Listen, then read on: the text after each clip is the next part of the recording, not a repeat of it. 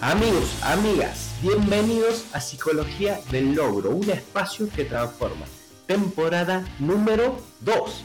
Mi nombre sigue siendo Darío Rosas y en este podcast te voy a compartir de una manera fácil de entender todas las herramientas de crecimiento personal que me ayudaron a mí y a muchísimas personas más a transformar su vida para siempre. Y como siempre digo, no importa lo que quieras lograr o alcanzar siempre el primer paso va a ser tu forma de pensar. Te veo ahí adentro. Bueno amigos, bienvenidos, bienvenidos una vez más a un nuevo episodio de Psicología del Logro, un espacio que transforma, estamos grabándonos eh, las caras, por así decirlo, no estamos saliendo el video, Vamos a estar subiendo esta información más adelante en, YouTube, así si lo estás viendo por ahí. Bienvenido a lo que es Psicología del Logro, un podcast de desarrollo personal donde vamos a estar compartiendo, ya hemos compartido mucha información, estamos resumiendo algunos de los puntos más importantes de un libro que se llama Hábitos Atómicos, que me parece muy interesante. Y este episodio se lo vamos a dedicar a una familia de Costa Rica que siempre me escribe lo escuchan toda la familia siempre al, episodio. Esta semana ya me estaban escribiendo porque notaron la ausencia del episodio anterior. Así que vamos con, a la familia Benavides de Costa Rica. Se lo vamos a estar dedicando especialmente este episodio para ellos. ¿sí? ¿Cómo con esta estrategia vas a lograr cualquier hábito se vuelva irresistible? Vamos a lograr que ese hábito que queremos incorporar ese hábito de, hacer actividad física, ese hábito de ahorrar todos los meses, ese hábito de eh, estudiar a cierta hora, leer, meditar, cualquier cosa que quieras transformar en tu vida, vas a necesitar convertirlo primero en hábito. ¿Sí? Por lo, por lo, que al principio, no sé si esto lo he dicho alguna vez, no es importante que lo hagas excelentemente, lo importante es que lo hagas que lo hagas, que si vos decís que te vas a meditar todos los días a las 7 de la mañana, a las 8 de la mañana, te sientes ahí y que aunque te salga mal, no importa, hacelo porque lo que estamos buscando acá es crear el hábito para después pulirlo. Yo tengo como una rutina matutina que le he ido modificando montones de veces hasta que la, he ido acomodando a mi estilo de vida, a mi estrés eh, emocional, a la carga que yo tengo los días y así la vamos a ir puliendo constantemente, ¿sí? ¿De dónde viene? Y todo, mm, todo episodio, como verás, comienza con un estudio científico. Este estudio científico fue realizado por Nico Timberham me puse a buscar un poquito en YouTube, está bien declarado y bien explicativo el, eh, el estudio científico que fue el Nobel también, el de medicina en 1973 y fundó la etología. Básicamente la etología, ¿sí? no quiero mezclar las palabras, etología, estudia el comportamiento animal. ¿sí? Estudia el comportamiento animal, animal porque nosotros, si bien somos animales, voy a poner entre comillas, más evolucionados, em, tendemos a reproducir ciertos comportamientos como animales eh, un poco más evolucionados, por así decirlo, y muy entre comillas, ¿sí? ¿Qué estudio hizo el muchacho eh, Dr. Eh, Timberham? Agarró em, a un tipo de aves que tenían un pico rojo, quería ver, o sea, cuando la madre se, le acercaba eh, a, esta, este, estos polluelos, que tiene un pico rojo, los polluelos, sus hijitos, notaba él a través del estudio que picoteaban justo, justo en el pico rojo, ¿sí? Porque ahí la madre les traía comida. Cuando la madre se iba, eh, diseñó unos picos que eran absurdamente falsos, eran muy obvios, pero les puso un punto rojo. A eso, a eso que, se, que le llama picos le acercó es esta improvisación a estos polluelos y notó también que respondían de la misma forma. Eh, se volvían locos por ese punto rojo y empezaban a picotear. Dobló la apuesta, hizo un pico, hizo unos nuevos picos y les puso tres puntos rojos. Y ahí notó que estos polluelos exageradamente se enloquecían porque tenían claramente una asociación directa entre este color eh, redondo, rojo y su alimentación. Así que este episodio está patrocinado por nuestro programa online Hábitos, el programa que te permitirá detectar aquella conducta que te está impidiendo alcanzar o ser la persona que quieras ser en tu vida. No solamente eso, sino que a ese vacío en tan solo siete pasos lo vamos a completar con una conducta que esté orientada a un objetivo mayor, con un fin en mente para poder alcanzar todos tus objetivos. No te quedes afuera, ingresa al link de este episodio para poder acceder hoy mismo con un 50% de descuento. ¿Qué descubrió entonces? Que cada animal, y esto fue uno de lo, de lo que describió él en este estudio, cada animal viene con conductas precargadas, ¿sí? El humano también viene con conductas precargadas. En el humano se llaman reflejos primitivos, ¿sí? Que por ejemplo uno es el palmar, que quiere decir que cuando roza la palma de la mano del bebé, el bebé tiende a, cerrarla, tiende a apretarla. La madre lo asocia con un gesto de cariño, pero no es más que el, reflejo de, neuro, de neurodesarrollo del, del, bebé, donde tiende a cualquier cosa que le roce la palma de la mano, tiende a cerrarlo. Nosotros también tenemos conductas em, precargadas, por así decirlo, que nos ayudan a evolucionar. Otro es todo lo que se le acerque a la boca al bebé va a tender a chuparlo, ¿sí? el reflejo de alimentación. Entonces, ese reflejo también se sostiene en, en el humano. O sea que ¿Cuál es, qué quiero llegar a esto? Que tenemos las mismas conductas o conductas similares que nos permiten a nosotros eh, evolucionar y nos, nos han permitido evolucionar sin que tengamos que aprenderlas. Básicamente es eso. En el humano, cuando estos reflejos, estos reflejos se tienen que integrar alrededor del año de vida para eh, que es cuando empezamos a tener otro tipo de, de comunicación, ¿sí? Pero si no se integran, ya son un problema, pero no vamos a entrar en eso. ¿Qué, mencionó él? Cuando hay una versión exagerada de dicha regla, o sea, esto le llama regla a, estos tipos de comportamiento, es como si se encendieran esto, esta respuesta exagerada que tenían los polluelos al ver no solamente un, círculo rojo, sino que varios, y a esto le llamó estímulos supernormales. Y es una versión intensificada de la realidad, básicamente, que, que tenían estos comportamientos. Como te decía, los humanos no somos distintos, también tenemos estímulos supernormales y la industria y varias industrias, pero en el ejemplo que menciona, la industria de la alimentación, hace uso y muchas veces abuso de estos eh, de estas respuestas integradas que tenemos que nos generan demasiado anhelo, nos, nos más, más, que anhelo, deseo. ¿sí? Por ejemplo, el tema de la comida. Todo lo que nosotros tenga grasa, azúcar, nos genera a este cerebro primitivo cierta, cierto comportamiento con deseo hacia esos, hacia esos alimentos. ¿Por qué? Porque el azúcar principalmente es energía para el organismo, energía por así decirlo inmediata, y la grasa también, la, grasa es energía no, inmediata, pero es energía acumulada. Entonces, eh, también el cuerpo la grasa la utiliza como Em, regulador de temperatura. Imagínense que a nuestros, nuestros ancestros vivían en, eh, vivían en la era del hielo, muchos de ellos, y tener esta, este comportamiento arraigado, inconsciente, le permitía sobrevivir. Entonces, tampoco la comida era, era tan abundante, había escasez de comida y muchas veces desarrollamos este gen ahorrador que lo tenemos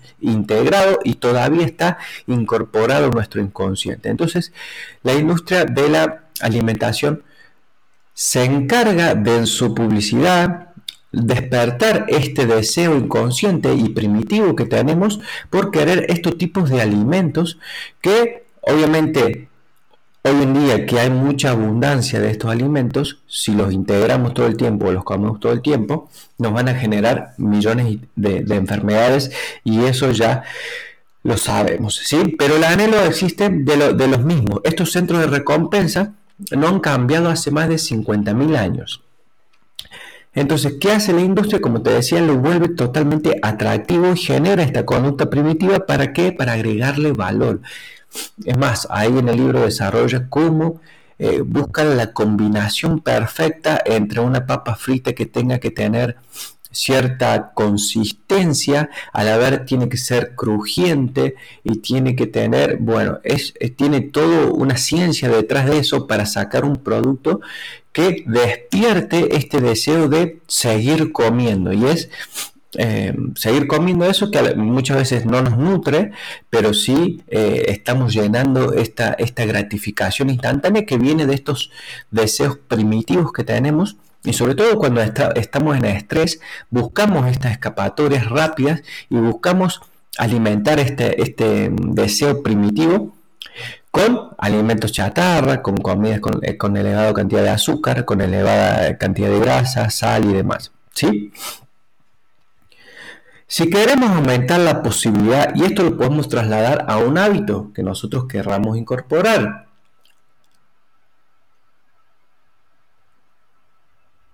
Por ejemplo, si queremos aumentar la posibilidad de que una conducta se, se produzca, que realicemos un comportamiento, tenemos que lograr que ese comportamiento sea lo suficientemente atractivo para estimular esta área que ya nos pertenece, está en nuestra anatomía, y que hacerla totalmente irresistible al comportamiento, ¿sí? Para ello es muy importante entender qué es el anhelo, ¿sí? Y es esta huella biológica que está asociada a la producción y a la liberación de dopamina, ¿sí? La dopamina básicamente está asociada con las, estas situaciones de placer, ¿sí? Entonces, si nosotros logramos, logramos que este nuevo comportamiento nos libere dopamina, vamos a, vamos a ir en busca de ese comportamiento como vamos en busca de alguna papa frita o como vamos en busca de algo para, así, cualquier, generalmente la comida, no, no, es nuestra escapatoria, ¿sí? Esto nos permite, y esto lo han estudiado, como una persona no es tanto al momento de realizar, por ejemplo, no es tanto el momento de comer que se libera la dopamina, sino que han estudiado, y esto es lo interesante, cómo solamente sentir el deseo de hacer cierto comportamiento son los picos máximos de dopamina. Y esto lo estudió en 1954 James Hall a través de un estudio que hizo de las ratas. Básicamente, ¿qué le hicieron a las ratas? Le anularon la zona del cerebro que produce dopamina y eran y se convirtieron en animales que no tenían deseo sexual, que no le gustaba la, eh, cualquier cosa, eh, no le gustaba la comida, no tenían instinto de búsqueda, eran básicamente entes que no, no querían vivir, básicamente porque le anularon los centros que les producían placer, que les producía el anhelo, ¿sí? Básicamente nosotros funcionamos de la misma forma. De hecho, hay estudios que mencionan que a un adicto a la cocaína siente su pico de liberación es cuando ve la cocaína, ¿sí? que puede como eh, visualizar el placer, supuestamente de este estudio, que le brinda la, la cocaína o la situación de poder que le brinda. El pico de dopamina lo hacía cuando la veía la cocaína y no tanto así cuando la consumía directamente. Entonces, esto es muy importante. ¿Y por qué trazo este ejemplo? Primero porque está en el libro y segundo porque eh, es muy importante para lo que nosotros estamos buscando, que es lograr que un hábito, una conducta que generalmente se, se, se me dificulta sostener, poder asociarla y crear un plan para poder hacer coincidir un pico de liberación de dopamina con la conducta. ¿sí? ¿Qué tengo más anotado por acá? Bueno, los hábitos son un impulso de retro alimentación impulsada por la dopamina, ya te lo estaba mencionando. Y todas las conductas que son proclives a convertirse en hábitos están asociados a niveles altos de dopamina, eso te lo estaba diciendo. La dopamina no se libera cuando se experimenta el placer, sino cuando se lo anticipa. ¿Sí? Un poco lo que estábamos hablando recién. Entonces, los científicos ¿Qué, hacen? A ver, el cerebro tiene mucho más circuitos neurológicos destinados a desear que a gustar. Y por eso sucede esto. Nosotros liberamos mucho más dopamina cuando deseamos algo. Fíjese que esto tiene mucho sentido con la evolución de la persona. Necesitamos anhelar, necesitamos desear algo que es lo que nos va a mover y nos va a permitir también sobrevivir como especie y mantener nuestra nuestra especie con vida, porque eh, en el deseo de mejorar, en el deseo de crecer, que también lo tenemos incorporado, es donde ponemos en práctica la acción. Una vez que deseamos, ponemos en práctica la acción. Si no deseamos, no ponemos la práctica en, acción. Entonces, ¿qué trazaron acá? Una gran diferencia entre desear, donde hay muchas neurología, neuroanatomía diseñada para más para desear que para el placer de sentir cuando se obtiene algo. Por eso muchas veces eh, cuando logramos un objetivo no lo, no lo, disfrutamos tanto como cuando lo deseamos en un primer momento. ¿sí? Entonces eso también está estudiado. ¿sí? Según los estudios científicos, el deseo es el motor que conduce a la conducta. Cada acción se realiza debido a la anticipación que se precede también lo decíamos. El anhelo son las que conducen a las respuestas. Entonces, ¿qué vamos a hacer nosotros? Necesitamos que nuestros hábitos sean totalmente atractivos. Y ahí es cuando la acumulación de hábitos entra en juego, donde vamos a lograr asociar algo que nos gusta con el hábito. ¿Y cómo lo vamos a hacer? De la siguiente forma. Se llama acumulación de tentaciones, la técnica, y la vamos a utilizar de la siguiente forma. Vamos a poner una acción que quiero hacer con algo que necesito hacer. Esto se conoce como el principio de Premark, ¿sí? donde él afirma que las conductas más probables de hacer son las, las conductas que están asociadas a algo que quiero hacer primero. Entonces diseñó una fórmula, la fórmula de acumulación de hábitos más la acumulación de tentaciones. Por ejemplo, después del hábito actual, que es eh, la, técnica que veníamos hablando en los episodios anteriores. Si no lo escuchaste, te invito a que lo, que lo, que lo hagas. La acumulación de hábitos es después del hábito que yo estoy haciendo, de algo que yo ya tengo incorporado. Yo ya sé que todos los días me levanto y me eh, tomo una taza de café. ¿sí? Entonces ese sería el hábito que yo ya realizo. Entre medio de eso le voy a meter el hábito que necesito hacer. ¿Sí? El hábito que necesito hacer. Por ejemplo, leer. ¿Sí? Y después del hábito que necesito hacer, que es leer, le voy a poner el hábito que quiero hacer. Por ejemplo, eh, comer. Por ejemplo, no sé, leer el diario, algo que te guste. Por ejemplo, no sé, revisar los mails abrir Facebook, lo que sea. ¿sí? Entonces, después de tomar tu, taza de café, que va a ser el hábito actual, le vas a meter eh, como un sándwich, digamos, vamos a hacer, vamos a meter entre medio lo que necesito hacer o lo que quiero incorporar y después algo que quiero. Entonces, queda conformado como si fuese un sándwich. Primero lo que, lo, que ya, lo que ya hago, lo que quiero hacer, lo que necesito hacer y lo que quiero. De esta forma vamos a hacer que no nos vamos a saltear desde lo que, lo que hago a lo que quiero, entonces nos vamos a tener la conducta de, que eso que quede después del, hábito que necesito incorporar sea absolutamente atractivo para mí. Entonces, ¿qué vamos a hacer con eso? Vamos a identificar el hábito que yo, el, hábito que más difícil se me, se me está haciendo mantener, ir al gimnasio, por ejemplo. Eh, con algo que yo quiero hacer. Entonces, ¿qué quiero hacer? No sé, me gusta juntarme a comer o me gusta, eh, no sé, salir a caminar. o me gusta eh, juntarme con mi familia. Listo. Entonces, si yo quiero ir al gimnasio, voy a, a programar mi día para que lo que me quiera hacer esté después de algo que necesito hacer. Entonces, de esa forma vamos a asociar, vamos a empezar a acumular los hábitos y los vamos a asociar a algo que me gusta hacer.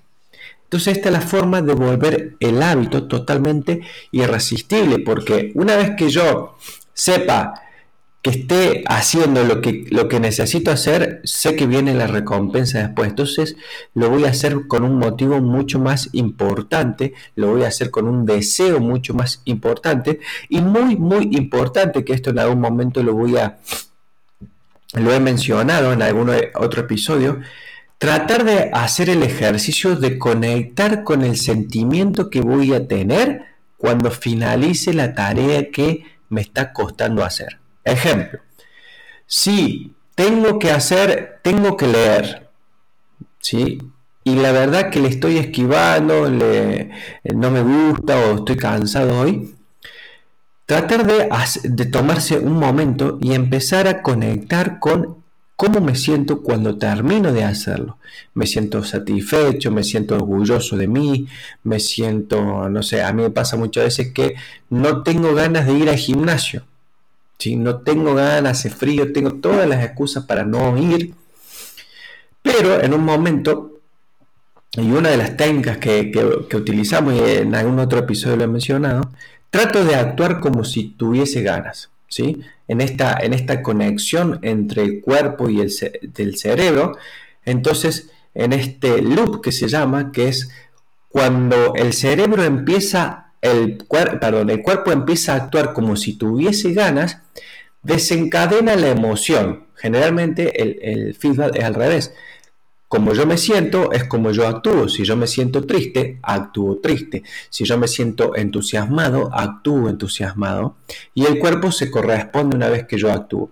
Pero esto es utilizar ese mecanismo al revés. Me empiezo a sentir como si tuviese la emoción para que esa emoción tratar de despertarla y tratar de conectar en algún momento con cómo yo me voy a sentir cuando finalice esa tarea pesada, cómo yo me voy a sentir cuando finalice de, eh, grabar un podcast, cómo me voy a sentir cuando yo finalice el gimnasio, o cómo me voy a sentir cuando yo eh, logre ir a esa reunión y no coma lo que tenga que comer y no me haya vencido eso, por ejemplo.